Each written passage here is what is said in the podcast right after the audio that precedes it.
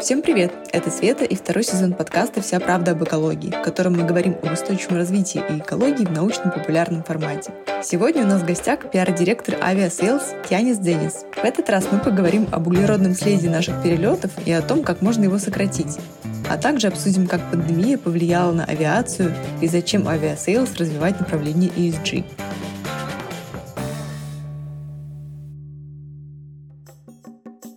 Янис, привет! Привет, привет, Света. Спасибо, что пришел. Очень, на самом деле, рада, что Aviasales э, с вами сейчас записывает подкаст, потому что давно, вот уже только что тебе уже сказала, что являюсь давним фанатом. Вообще, очень многие, мне кажется, фанатеют от вашего маркетинга, SMM, вообще того, как вы ведете бизнес и вот этой неформальной нотки, в том числе, что у вас еще и офис на Пхукете. Вот, в общем, расскажи, пожалуйста, вообще, что такое Aviasales и в чем вообще ваш успех? Потому что из последней информации в интернете в Википедии пишут, что вы мета-поиск билетов и я, если честно, даже не очень понимаю, что это такое. Расскажи, пожалуйста. Ну, мета-поиск билетов — это как раз то, с чего начинался Aviasales, э, потому что, да, действительно, мы ищем билеты среди тех, кто их ищет. Ну, то есть, например, есть агентства, которые продают авиабилеты, есть сами авиакомпании, которые продают авиабилеты. Причем агентства, они же как бы не из кармана достают себе билет, а они опрашивают там кучу разных авиакомпаний. То есть они как бы тоже поисковики, получается. А мы поисковик поисковик поисковиков. Вот так как бы это все начиналось. Другое дело, что сейчас Aviasales, конечно, это место, где начинаются все твои путешествия. От того момента, когда ты задумалась, «Ммм, а как там дела в Будапеште? И что там вообще делать?» До того момента, когда ты уже бронируешь я не знаю, отель или даже экскурсию по тому же самому Будапешту, потому что все это есть у нас. То есть это такой гигантский снежный ком, э, в котором очень-очень-очень много всего. Но начинали мы, да, с поиска авиабилетов. Угу. Да, я просто думал, что вот только про билеты, а теперь, оказывается, там еще и про отели, и про, опять же, там инструкции по ковиду я видела, очень крутые да. для каждой страны. Ну, дело в том, что сейчас, в принципе, понадобилось гораздо больше объяснять, куда можно, на каких условиях можно, или, скажем, сервис «Короче», который совсем недавно мы запустили, он рассказывает о городах. Там у нас их уже какие-то невероятные количества, количество, и Будапешт тот же самый там есть, и российские города. И оказалось, что людям надо вспомнить, а что там вообще Париж? Стоит, качается Эйфелева башня. И, собственно говоря, именно поэтому мы сделали этот проект короче, который очень быстро за 30 секунд объясняет, как дела, куда пойти, где жить, где есть и на что посмотреть, и чтобы еще не оказаться в очереди из сотен таких же, как ты, туристов, а чтобы какой-то, в общем, опыт у тебя был похож на опыт парижанина, а не просто приехавшего какого-то на три дня человека. Угу. Читала про этот сервис, надо будет тоже попробовать. Переходя, собственно, к точнее, возвращаясь, наверное, к описанию вашей компании, в чем, как ты думаешь, ваша суть, вообще ваша соль? Почему так много о вас говорят и так вас любят? Я думаю, что никакого особенного секрета тут нет, просто потому что, ну, во-первых, мы общаемся тем языком, которым общаются нормальные люди, и это на самом деле очень важно, потому что в тот момент, когда ты видишь слово «является», ну, типа, знаешь, вот это вот «наш сервис является лидером», ну, короче, то есть это какая-то Росгосзадушевность абсолютно никому не нужная, и кажется, в обычной жизни такого, в принципе, даже и, и нет. Поэтому даже тот факт, что мы общаемся как нормальные люди, очень сильно отличает авиасейлс. Ну, а потом мы очень много делаем для того, чтобы опыт наших пользователей действительно был э, супер удобным. Не говоря уже о ну, каких-то базовых вещах, типа ты платишь то, что ты увидел в выдаче. Ну, скажем, видишь ты билет э, из э, Петербурга в Сочи за 8750 рублей, вот столько, значит, ты должно списываться с твоей карты. Это какие-то, знаешь, дефолтные настройки сервиса. Ну, а кроме всего прочего, мы правда стараемся, чтобы пользователю, который пишет нам в поддержку, было классно, быстро и, в общем, по делу. И это касается абсолютно всего что происходит внутри компании. То есть я не знаю, как бы открываю ли я сейчас какой-то тут секрет, кажется, это секрет Полишинеля на самом деле, но в целом как бы подхода «будьте нормальными» вполне хватает для того, чтобы быть авиасейлс. Я сразу вспомнила книгу «Пиши, сокращай», где как раз вот эти все слова «является» и вот ну да, добавлены. Да, да, да, все нужно убирать. Хорошо, расскажи, вот э, я тоже, наверное, сначала расскажу предысторию небольшую. Когда-то была сеть Clubhouse, такая очень знаменитая. Теперь она уже как-то подтухла. Но, в общем, получалось так, что там можно было в этих комнатах, где обсуждалось голосом всякие разные темы, важные не очень и не очень, можно было встретиться совершенно разными людьми. И вот как-то раз попался мне в комнате Макс Крайнов, это ваш бывший SEO, насколько я понимаю, уже бывший сейчас э, председатель совета директоров компании. И он очень был заинтересован в теме ESG, то есть, по сути, устойчивое развитие в бизнесе. И плюс ко всему я прочитала, что сейчас как раз он этой повесткой будет заниматься у вас в компании. Вот можешь рассказать, пожалуйста, про это немножко? Потому что вообще очень интересно, каким образом компания, по сути, которая да, ничего не производит и не продает фактических каких-то материальных продуктов, будет этой повесткой заниматься. Ну, вообще в интернете есть определенные стандарты, скажем так, которые придуманы не нами, и в рамках этих стандартов вполне себе есть там чего поделать э, с ESG. Например, если ты зайдешь на какой-нибудь сайт вроде Etsy, это сайт рукодельников, которые продают все подряд, от какого-то макраме до, не знаю, вязаных ковров. У них там есть э, приписочка в самом низу, что Etsy дали клятву, что вся энергия, которая используется в серверных этого сервиса, и также в офисах она будет из возобновляемых источников. Более того, они сейчас добавили, что даже если сотрудник сидит у себя дома и работает на Etsy, ему все равно нужно, э, я не знаю, вращать педали какого-нибудь вырабатывающего устройства, какой-нибудь динамо-машины или установить у себя солнечные панели, чтобы вот в тот момент, когда компьютер его включен по поводу Etsy, энергия была возобновляемая. Ну, это, конечно, абсолютно крайний пример, о котором я довольно иронично рассказал. На самом деле все довольно серьезно, и, в принципе, ну, не то чтобы запротоколировано, но определенные вот такие маршруты для IT-гигантов, они есть. И, собственно говоря, мы, понимая, что так делаются дела, тоже рассматриваем всякие разные возможности для того, чтобы озеленить, значит, наши серверные всякие разные возможности и так далее. Ну, то есть, типа, это не то, чтобы как бы Макс придумал во время этих разговоров в Клабхаусе, это, в общем-то, совершенно стандарт для рынка, и Макс, как э, человек, смотрящий за тем, что происходит, очень остро по этому поводу реагирует. Да, мне на самом деле ну, как раз поразило и вообще показалось очень крутым, что этим интересуется эта компания, которая, по сути, даже не металлург какой-нибудь, да, не горнодобывающая компания, которая уже все инвесторы и правительство говорят, что давайте зеленяйтесь, потому что это добровольная инициатива практически, это очень круто. Но вот расскажи про какие-то проекты, которые, может, у вас уже внедряются. Вот э, понятно, что можно работать с фактическим потреблением энергии, с, э, не знаю, переводом э, автомобилей компании на электрокары. Но, насколько я понимаю, ваш импакт основной, да, воздействие или там положительное воздействие на население, там, условно, экологию, может быть через ваши именно сервисы или там экопросвещение какое-нибудь. В этом, на самом деле, глобальное отличие, потому что очень часто большие ребята, вроде тех же самых металлургов, о которых ты говоришь, они приходят в тему ESG и, в принципе, какой-то экологической включенности, потому что этого от них требует рынок. Ну, то есть, условно говоря, какая-нибудь инвестиционная компания просто заявляет, типа, дорогие друзья, если вы сейчас как бы не в этом процессе, то никаких там кредитов вы не получите. И тут у тебя хочется, не хочется, но приходится что-то менять внутри твоего бизнеса для того, чтобы получить э, доступ к этим кредитам. Или ты знаешь сейчас, что очень многие страны говорят об углеродной нейтральности, и это тоже определенные процессы, которые требуют перестраиваться больших производителей, тем более там тех же самых металлургов, которые в этот углеродный дисбаланс вносят достаточно большую часть. И отличие наше от всего того, что происходит, потому что мы не делаем этого из-за ну, какого-то внешнего воздействия. Наш офис, как ты правильно сказал, находится на Пхукете. И это вот буквально выйдешь, спустился по лестнице, и у тебя потрясающей красоты пляж. Вот нам, правда, не все равно, что на этом пляже валялись э, какие-то бычки, стаканы, бутылки, которые прибивала к берегу каждую ночь, или остатки сетки рыболовной. Э, нам казалось, что это не ок. Мы просто не хотим, чтобы это было здесь. Поэтому компания приняла для себя решение, и опять же, как бы это довольно громко звучит, компания приняла для себя решение.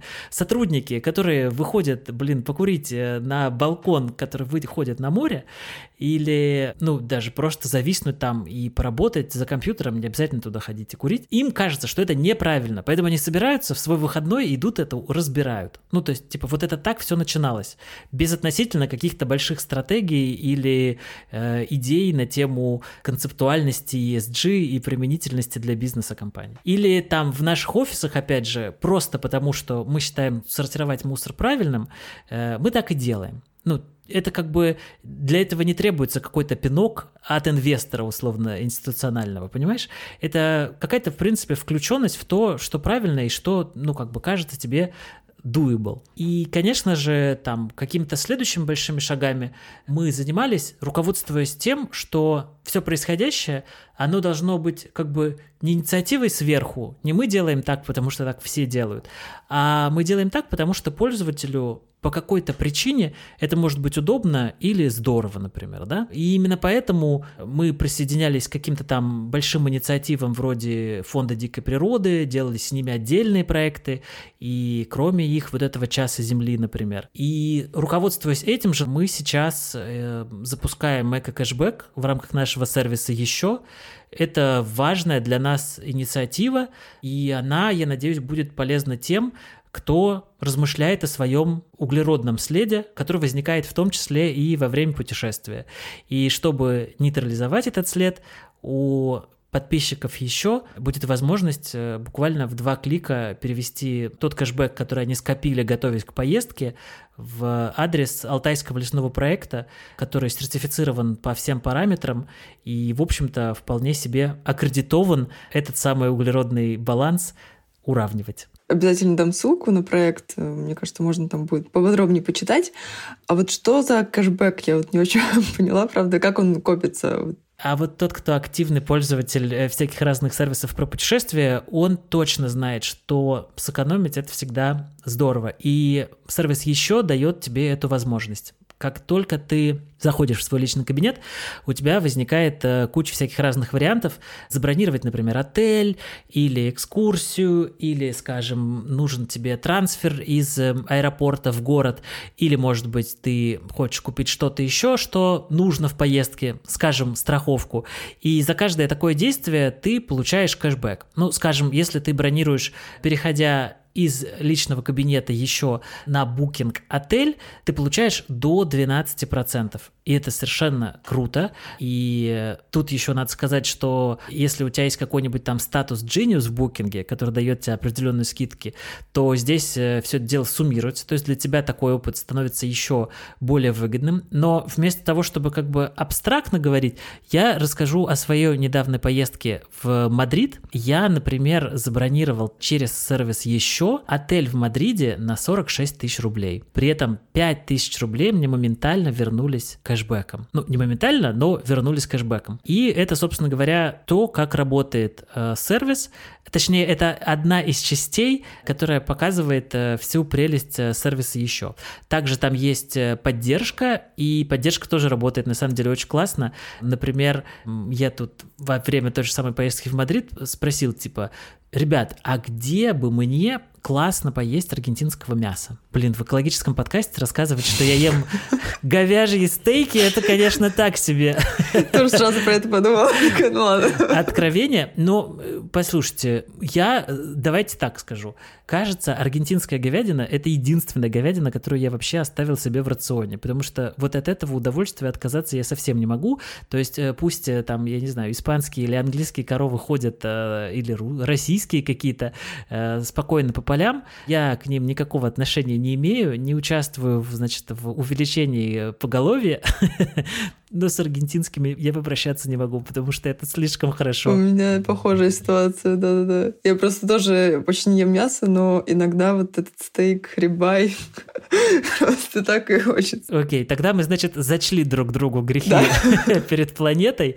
Так вот, собственно говоря, я написал в поддержку, и мне буквально там за пару минут нашли абсолютно идеальные места, забронировали там столик, и это все тоже включено как бы в сервис еще. Там же есть э, отдельный реальные гиды по городам, скажем, по тому же Мадриду, у меня была подборка мест, которые составляли местные жители, и там были какие-то классные магазинчики маленькие, о существовании которых я бы, конечно же, никогда не догадался. Или, например, мне посоветовали очень прикольное кафе, я зашел туда и съел сладость, которая была вот именно в тот месяц правильная и хороша, потому что вообще испанцы небольшие любители вот каких-то сладостей, и прям вот пирогов и слоек тут ну, не то чтобы очень много. Но есть тут, например, в январе день, который называется Reyes Magos, это вот три мудреца, которые пришли когда Дева Мария родила, значит, Иисуса. Они пришли с дарами, и вот э, их день отмечается очень сильно в Испании, и по поводу этих Reyes Magos как раз пекут очень вкусный roscón, это сладость невероятная. Ни в какое другое время года ее нет, и, в общем, короче, этот раскон надо знать, где покупать, потому что иначе это будет просто тесто. Так вот, в этом вот, значит, э, разделе для подписчиков еще, я нашел то самое место, где я съел такой раскон. О, боже мой. Короче, вот как работает этот самый сервис еще. И теперь вот тот кэшбэк, который ты обычно раньше, ну, просто могла копить, например, и выводить к себе на карту, э, ты можешь потратить на компенсацию своего углеродного следа. Ну, скажем, накопила ты 5 тысяч рублей, 10, неважно сколько, и думаешь, что пришла пора выводить деньги на карту.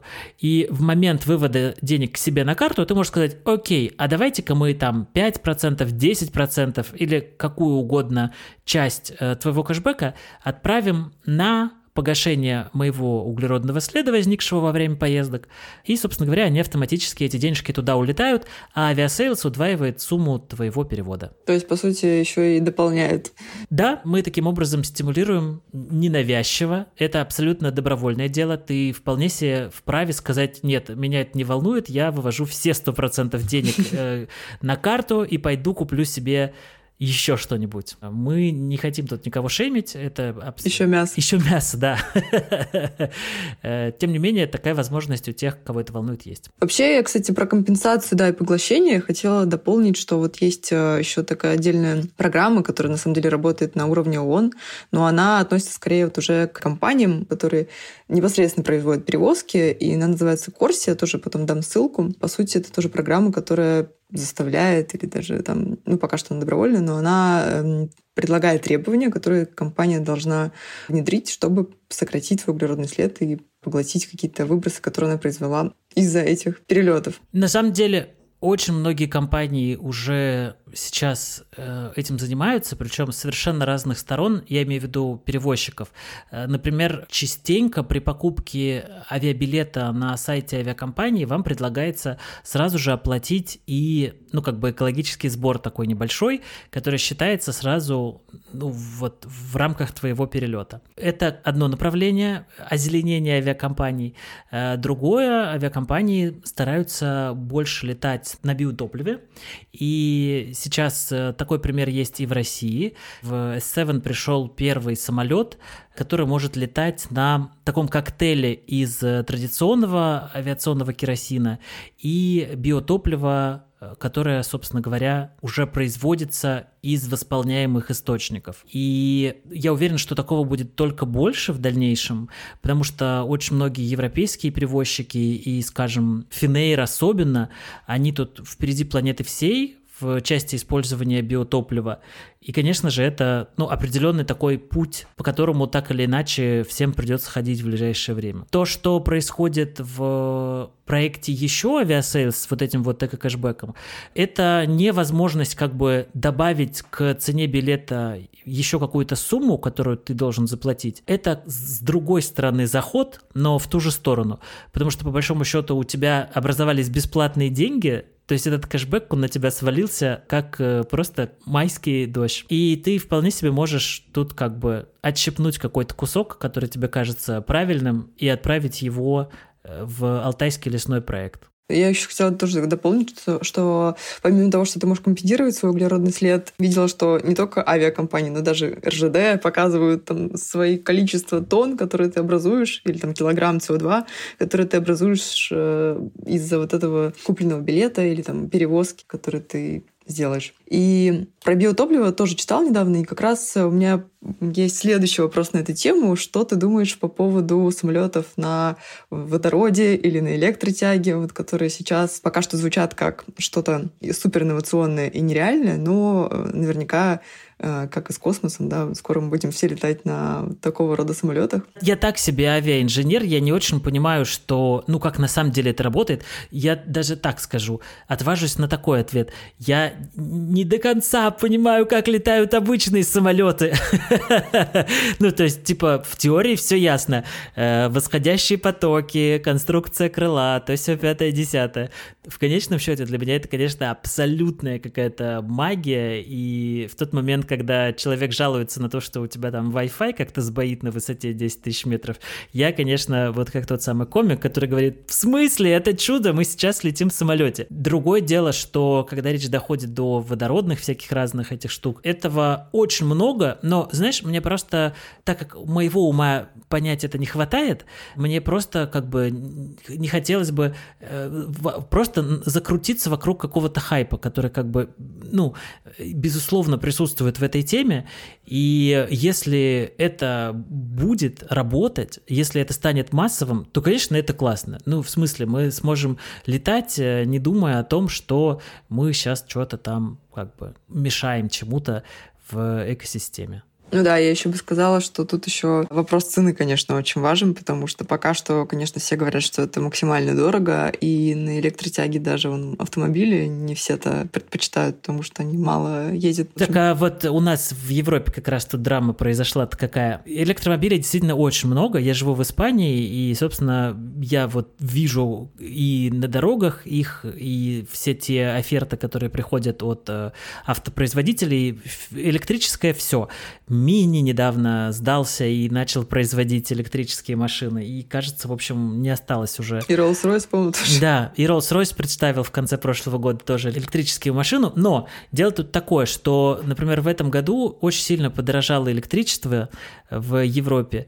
И поэтому те, у кого гибриды, они отключили, в принципе, электрическую часть гибрида и пользуются только той, что на там, бензине или дизеле, потому что это оказывается более дешевым способом, потому что вот как бы гибрид не вывозит. Это ничего не значит, э, кроме того, что мы пока в том самом моменте, когда все эти штуки, они не до конца совершенны. Поэтому там, мечтая о самолете, летящем на электричестве, мы, конечно же, думаем ну, не о 2023 годе. Угу, да, я полностью поддерживаю. Это, конечно, такие очень пока что сомнительные темы для обсуждения. Давай еще поговорим немножко про ковидные вот эти наши времена. Мне кажется, до сих пор эта тема, к сожалению, актуальна, потому что границы закрыты в большинстве случаев, и э, самолетами тоже пока что какая-то беда. Потому что хочу, опять же, привести в пример, когда были самые жесткие правила по въезду и перелетам, вообще там не летали самолеты, то есть их вообще не было, отменяли рейсы, и тогда вроде как э, выбросы, грубо говоря, уменьшились. Но сейчас, э, опять же, принеслась недавно новость про то, что в ЕС самолеты летают пустые, иначе они а, потеряют свои места в аэропортах или там потеряют свои позиции как авиалинии в, при перевозках и вынуждены летать вообще пустыми. И вот сейчас требует ЕС пересмотреть эти правила, чтобы им, им не было никаких санкций по этому поводу. Я начну, если позволишь, отвечать на твой вопрос издалека. Дело в том, что согласно разным исследованиям, всего лишь 2% выбросов СО2 можно атрибутировать на авиацию. То есть вот есть 100% всякого разного СО2, какое-то из них, значит, пришло из коров, какое-то пришло из угля, а 2% это авиация. При этом надо понимать, что авиация это очень широкое понятие, сюда включается и самолет, на котором мы с тобой когда-нибудь полетим, я не знаю, в какую-нибудь Грецию, просто отдохнуть. Сюда же включен и, например, самолет-разведчик, который постоянно кружит над землей, ну там, над своей страной, скажем, да, и выслеживает, как дела. Сюда же включен и какой-нибудь самолет-грузовик, который везет, э, ну, скажем, не знаю, из Китая посылки Алиэкспресс куда-нибудь. То есть это разные всякие штуки. И в целом масштаб проблемы, вот все эти три разные типа самолетов, хотя их еще больше бывает, это 2%. Теперь давай попробуем разобраться с тем, что касается рейсов, которые летают пустыми. Действительно, Такая проблема есть. Она связана с тем, что авиакомпании должны летать между аэропортами с тем, чтобы аэропорты под них сохранили слоты. Что это такое? Вот есть, например, рейс Лондон-Нью-Йорк, скажем, который вылетает из Хитроу в 18.00 и прилетает там в Нью-Йорк Лагвардия в 19.00 все совпадения случайны, что называется. И один аэропорт Хитроу и Лагвардия — это конечно же, самые занятые аэропорты в мире. Ну, то есть наравне с какими-нибудь китайскими, японскими и корейскими аэропортами. Они, естественно, не могут вместить в себя все на свете авиакомпании. Поэтому у них есть определенные слоты, которые авиакомпании занимают, и они должны поддерживать, несмотря ни на что. И раньше еще до ковида, требование было 100% слотов, пожалуйста, занимайте. Вот вы сказали, дорогая авиакомпания, что полетите в 18 из Хитро в Лагвардию, летите. И раньше как бы пассианс сходился, потому что желающих было достаточно. А в какой-то момент понятно, что случилась проблемка. И снизили уровень вот этих занятых слотов со 100% до 70%, потому что стало понятно, что ну, невозможно, нет столько людей, э, нет столько необходимости э, в том, чтобы Значит, каждый день, например, в 18.00 вылетал этот самолет. А теперь авиакомпании говорят, друзья, нам бы еще снизить до 50%. Тут есть два варианта, на самом деле, которые стоит иметь в виду. Э, первый. Конечно же, списать на ковид какую-то там собственную неэффективность есть большой соблазн. Поэтому вот этот как бы спор на тему того, что ой-ой-ой, нам нужно снизить э, процент вот этих поддерживаемых слотов, он может быть как бы атрибутирован таким образом. С другой стороны, если просто вот абстрактно подумать, типа, блин, а что, правда сейчас над нами там летит самолет, в котором нет никого, кроме пассажиров и пилотов, и летит он только для того, чтобы авиакомпания сохранила свое место в расписании аэропорта, ну, это, конечно же, звучит огорчительно. Я скажу так. Вот если удастся найти одним и другим баланс между вот этими двумя как бы штуками, когда здесь нету войны за бизнес-эффективность, и когда здесь нету ну, просто вот такой вот как бы глупости, как пустой самолет, в который никто не сел, а ему все равно надо лететь. То было бы здорово. Поэтому, если мой ответ прозвучит, что я за все хорошее против всего плохого, может быть. Но это, правда, реально очень сложная тема. Я имею в виду авиация в целом. И когда ко мне приходят, э, там, например, медиа за комментарием, типа, а расскажите, как подорожают авиабилеты? Я говорю, друзья, понимаете, авиабилеты как продукт, это чуть-чуть отличается от картошки, например, за которой вы ходите в магазин. Тут слишком много всего напихано внутрь, э, поэтому однозначно ответить довольно сложно. И, собственно говоря, даже на этот вопрос про пустые самолеты ответить очень сложно. То есть, как бы, как, как факт, пустые самолеты, конечно же, плохо. Могут ли они, я имею в виду авиакомпании, аэропорты найти какую-то вот, типа, точку сборки, когда это не имеет огромных масштабов? Очень бы хотелось. Я, кстати, еще вспомнила один маленький положительный аргумент в сторону того, что они летают пустыми, что когда самолет легкий, он потребляет меньше топлива. Вот. Чистая а, правда? Да, вспомнила сразу победу, вот эти все небольшие багажи, которые можно включить бесплатно, и они все уменьшаются, уменьшаются. Вот, кстати, что ты считаешь, эконом или бизнес э, Какие должны быть вообще аргументы у человека, чтобы он полетел бизнесом, если вот он, например, за экологию, но вот очень хочется.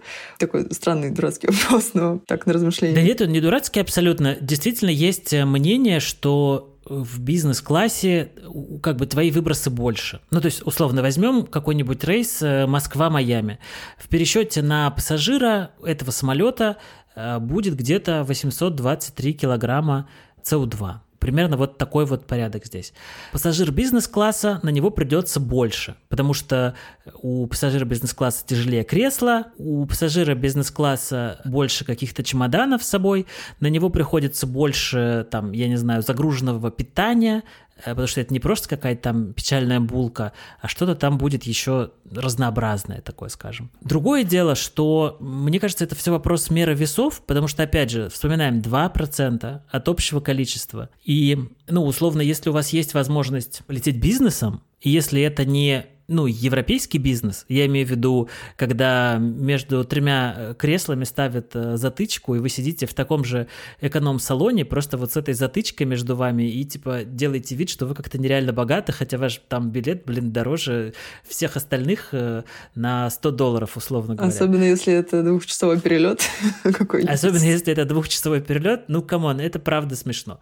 Другое дело, что при там дальних перелетах, особенно если вам, ну, действительно это нужно. Я не знаю, вы рано выступаете, или вот Татьяна Толстая говорит, что я в Америку не могу летать в экономе, потому что я, типа, там, э, не, неудобно, ноги затекают и, и, и сплошные страдания совершенно ведь нормально пересесть в тот же самый бизнес-класс.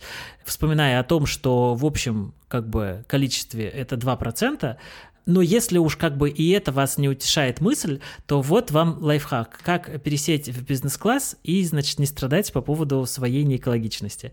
У миллиона авиакомпаний сейчас есть э, last moment апгрейды. Ну, то есть это когда они понимают, что не распродали как следует бизнес-класс, и в самый последний момент за очень недорого предлагают туда пересесть. Что я имею в виду под очень недорого? Я летал в прошлом году в Бразилию, и, конечно же, сегмент Париж Сан-Паулу, кажется, 12-часовой, мне внушал ужас. У меня были билеты в эконом. Но я знал, что бизнес, скорее всего, будет пустой, и я смогу себе сделать этот last moment upgrade. И вот я за типа 300 евро, например, сделал апгрейд до бизнес-класса из своего эконома на вот это вот небольшое плечо. И кажется, я нашел, чем себя успокоить в экологическом плане. Ну, типа, самолет все равно летит. Этот бизнес все равно пустой. Я просто тут посижу. Э, вот так я себя успокоил. Это, кстати, супер лайфхак. Потому что я часто слышала про эти last minute апгрейды и даже слышала, что, по-моему, Emirates или Qatar даже бесплатно некоторым предлагают обновиться до бизнес-класса, если у них там остаются последние действительно кресла не занятые. И вот люди потом такие счастливые, рассказывают всем сторис, какая классная авиакомпания, поэтому дополнительный пиар. У меня такое один раз было. Э, я летел э, из нашего пукетского офиса в Москву, и когда я уже заходил на посадку, мне сказали, ой, давайте вы полетите на этом месте. А я говорю, ну, не знаю, это, если честно, такая колоссальная обуза. Я собирался уже сидеть в своем экономе, и тут вы со своим шампанским и икрой. Не знаю, надо подумать, дайте-ка, пожалуй, пару минут. Нет, я эколог, дайте мое эконом-место. Ладно, что ты говоришь вот часто про 2%. Я бы не сказала, кажется, что это супер мало, потому что даже у производства стали, по-моему, там тоже единицы процентов на самом деле. Нет, я не, я не пытаюсь укрыться за, типа, посмотрите, у нас всего 2%, поэтому какие к, к нам вопросы? Вот идите с коровами разбирайтесь, типа, а они тут вам все и испортили всю жизнь. Э, я понимаю, что 2% это тоже ответственность определенной индустрии, и именно потому, что, ну, как бы это ответственность существует, э, возникают эти программы вроде э, биотоплива, возникает история, о которой ты говорила, с, на уровне ИАТа, когда э, Корсия там предлагает э, какой-то специальный фреймворк э, участникам организации для того, чтобы это заофсетить более эффективно. Все по чуть-чуть, когда это делают, э, тогда что-то делается. Ну да, да, да, согласна. Ну ладно, давай э, тогда переходя, наверное, к одному из последних вопросов по поводу оптимизации маршрутов. Вот тоже мы начали говорить про то, что самолеты, когда легкие, они тратят меньше топлива. А, опять же, бизнес-эконом тоже разобрали ситуацию. А что касается вот именно оптимизации маршрутов, какие пути наиболее а, экологичны, прямо скажем? Самый экологичный способ в этом вопросе полететь напрямую на новом самолете. Ну, действительно так. Самолет расходует э, огромное количество топлива именно в момент взлета и посадки, то есть уже, условно говоря, набрав э, нужную высоту и встав на путь, условно, э, самолет в сравнении с взлетом и посадкой, ну, как бы практически только там нюхает этот свой керосин для того, чтобы лететь. Простите мне, я надеюсь, что авиаторы, которые внезапно забредут в эту программу, они не упадут сейчас в обморок от моих таких, э, значит, сравнений. Если я что, это... пусть пишут комментарии. Дисклеймер, как бы, я не пилот, я не авиатехник, но, тем не менее, это абсолютный факт, что взлет и посадка — это самый такие энергозатратные части перелета. Поэтому, естественно, что если вы летите там с тремя стыковками, у вас их этих взлетов и посадок x3, как вы понимаете, и поэтому э, экологичность э, всего этого мероприятия под вопросиком. Э, другое дело, что если вы летите напрямую, если вы летите на новой машине уровня там Dreamliner или Airbus 350, у которой миллион всяких разных вариантов, чтобы уменьшить количество потребляемого топлива, и специальные законцовки крыла, и легкость э, самого самолета, потому что он делается из композитных материалов, из э, новых каких-то штук, которые там наплавили эти концерны. Все для того, чтобы уменьшить вес самолета. Э, сюда же мы вставляем новые уровни энергопотребления, потому что новое поколение двигателей, они эффективнее работают. И вот тебе как бы получается, что все уже гораздо лучше. Я избегу какого-то варианта, типа неплохо, давайте, давайте попробуем это охарактеризовать как гораздо лучше. Э, другое дело, что выбор-то финально за пользователем, мы, конечно же, говорим, вот есть тебе прямой самолет, и обязательно напишем, что это за тип воздушного судна. Стоит миллион но... рублей. Да, но при этом стоимость такого полета, она может быть гораздо выше, э, чем, скажем, с тремя пересадками где-то, и тут решение принимает совершенно конкретный пользователь, который говорит, точнее даже не говорит еще, а у него происходит, э, значит, в голове какое-то сравнение, типа, угу, угу, угу, 20 тысяч напрямую или за 11 с тремя пересадками и ночевкой в Ташкенте, но зато тут экология, а тут, значит, нет, мы все умрем, что же делать, что же делать? Каждый сам для себя решает. Come on, друзья, мы показываем, что вот есть вариант без пересадок, у нас есть, значит, вот такой тип воздушного судна, а есть такой, и в конце концов можно даже компенсировать свой, значит, этот углеродный след э, с помощью того кэшбэка, который собирается в еще. Мне кажется, что очень важно э, здесь давать информацию, ну, типа, это вот так, безоценочную, чтобы не возникало какой-то крайности вроде там стыда, да, за перелеты. Мы знаем этот феномен. Но тут, знаешь, я смотрю на это все дело не с экологической точки зрения, а с психотерапевтической. Как человек там несколько лет в терапии, я понимаю, что стыд, он как бы как чувство внутри человека очень-очень разрушительное. И оно абсолютно дисфункционально. Поэтому вот со стыдом не хотелось бы сталкиваться не потому, что там планету жалко, а потому что это реально разрушает. Стыд даже не, не перелетов, а в принципе, как, э, как та эмоция, которая внутри оказывается. Я скорее даже про самый экошейминг, потому что ну, мы тоже как-то рассуждали с э, подругами-экологами, что когда ты эколог, ты там, если, например, покупаешь кофе в одноразовом стаканчике, ты сам себя же стыдишь за это очень жестко. Да, вот я не покупаю, хожу, ты понимаешь, что я вот реально хожу, ну, то есть, типа, у меня это дошло до какого-то максимума, я не знаю, как я оказался в такой ситуации, но, условно, гуляя по городу и понимая, что я забыл э, свою там бутылку с водой, или понимаешь, что я не взял, у меня стаканчик тот же есть, который, да, знаешь, да. складной, и, и, а еще тут история такая, что в Испании Starbucks отменил крышки. Ну, то есть, типа, даже если бы я зашел в Starbucks за кофе, например, без этого своего складного стакана, мне бы просто врулили там вот это ведро кофе, которое не закрывается. И очевидно, что я расплещу этот кофе еще на подходе, значит, э, кассе. Поэтому, в общем, это все для меня не вариант. И хожу, значит, я э, не, не пивший ни, ни, ничего, в общем, короче, только чтобы не купить никакой лишний стаканчик. И я понимаю, насколько это неудобно. И если еще оказываешься в такой же ситуации, там, типа, с перелетами, с какими-то другими ежедневными действиями, ну, это, это невроз, извините, конечно. Я, опять же, там, типа, не то, чтобы я тут... Посмотрите, я тут с высоты своих двух лет терапии выставляю всем диагнозы. Я просто говорю, что это состояние, в котором крайне некомфортно. Да. И, типа, дополнительно еще людей, э, тем более своих родных пользователей, э, засовывать в ситуацию вот этого нервика, кажется не очень честно, не очень по-партнерски, скажем так. Э, поэтому мы и как бы тратим время на то, чтобы рассказать, как есть, как можно и что с этим можно сделать не с позиции стыда, а с позиции как бы выбора и ответственности. Да, на самом деле это очень крутое замечание, потому что я еще сама относительно недавно, ну, вот, условно, несколько лет назад начала только для себя понимать, что, окей, допустим, прямой перелет, он дороже, да, но, э, во-первых, он быстрее, во-вторых, он комфортнее, в-третьих, он сэкономит мое время, что время — деньги. И если лететь плюс с пересадками, еще не всегда э, все понимают, что допустим, пересадка долгая, и тебе там надо где-то остановиться, это тоже деньги за еду, за отели. Если все это приплюсовать, на самом деле иногда выходит, что и прямой перелет фактически получается дешевле, учитывая все эти издержки.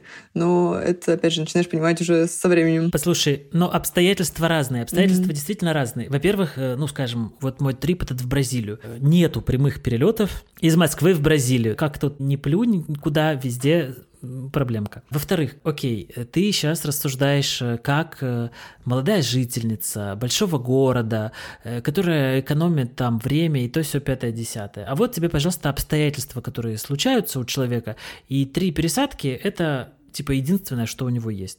Мне просто не хотелось бы обвинить этого человека в чем-то, если он оказался просто в обстоятельствах, которые требуют от него этих трех пересадок. Да не, на самом деле я как раз к тому веду, что когда я была студенткой, у меня не было просто выбора, кроме как по деньгам ориентироваться на фактически да, стоимость билета, а, мы так и путешествовали, то есть выбирали тупо самый дешевый билет.